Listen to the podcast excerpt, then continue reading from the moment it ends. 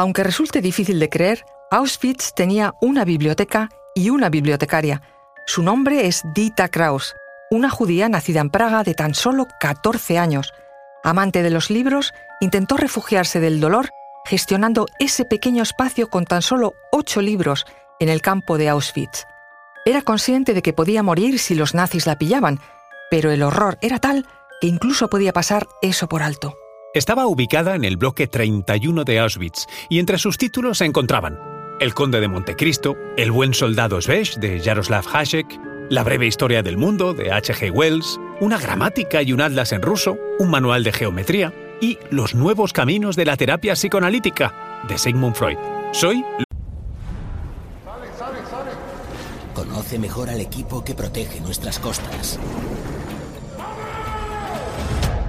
Alerta en el mar. El jueves a las 10 un nuevo episodio en National Geographic. Luis Quevedo, divulgador científico. Y yo soy María José Rubio, historiadora y escritora. Y esto es Despierta tu curiosidad, un podcast diario sobre historias insólitas de National Geographic. Y recuerda, más curiosidades en el canal de National Geographic en Disney Plus. Dita Kraus fue una heroína. A los 13 años fue deportada de su Praga natal junto a sus padres y llevada a diversos guetos y campos de concentración hasta terminar en 1943 en Auschwitz. Fue allí donde conoció a Freddy Hirsch, un extravagante capo judío que había convencido a los altos mandos de la SS de instalar una supuesta escuela de niños en el campo familiar de Auschwitz-Birkenau. Por descontado que esta escuela era una ficción de los nazis, puesto que solo servía de tránsito hacia las cámaras de gas. Pero Hirsch tuvo una idea mágica, ocultar allí una pequeña biblioteca clandestina al servicio de todos los judíos presos, y la jovencísima Dita Kraus aceptó ser su bibliotecaria. Leer y dar la oportunidad a otros de hacerlo permitía a esos presos trasladarse lejos de allí y volar con su imaginación. Según testimonios de supervivientes, gracias a los libros, algunos de ellos fueron capaces de encontrar la fuerza para salir adelante. Los nazis se obsesionaron con la cultura judía y su destrucción.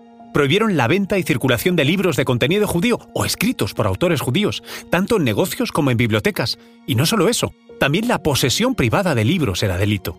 Todos debían ser destruidos. Quemar bibliotecas judías estaba a la orden del día, y por supuesto en esas quemas se perdieron grandes obras literarias. Cientos de bibliotecas judías en toda Europa fueron quemadas, tanto personales como colecciones públicas y desde el Departamento de Propaganda del Tercer Reich se dio orden de destruir todos los libros de autores como Thomas Mann, Stefan Zweig, Emile Zola o Marcel Proust, por creer que contaminaban el alma del pueblo alemán. En 1939 se anunció a bombo y platillo la quema de la famosa biblioteca de Lublin Yeshiva. Supuso la destrucción de la academia talmúdica más grande de Polonia. El testimonio del nazi encargado de la quema es desgarrador. Para nosotros fue una cuestión de especial orgullo destruir la Academia Talmúdica. Arrojamos la inmensa biblioteca talmúdica fuera del edificio y llevamos los libros al mercado donde les prendimos fuego.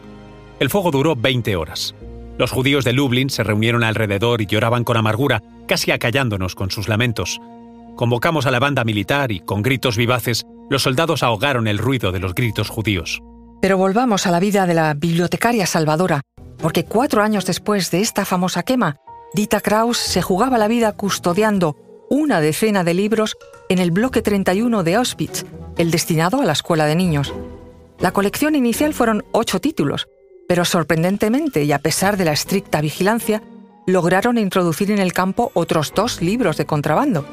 Hoy la cifra nos parece ridícula, pero en esas circunstancias fue heroico. Eran libros prohibidos e imposibles de encontrar en todo el Reich. Los libros se pasaban entre los presos y Dita Kraus los ocultaba en un sitio diferente cada noche. Ah, y lo más sorprendente, para multiplicar su efecto, muchos se los aprendían de memoria y procuraban recitarlos unos a otros para no olvidarlos. La vida intelectual continuaba en esas condiciones inhumanas. Entre los presos se decía que los más fuertes intelectualmente eran los que mejor resistirían. Hoy conocemos esta bella historia gracias a que Dita Kraus sobrevivió al horror nazi el 15 de abril de 1945, los soldados británicos llegaron al campo de concentración donde se encontraba y fue liberada.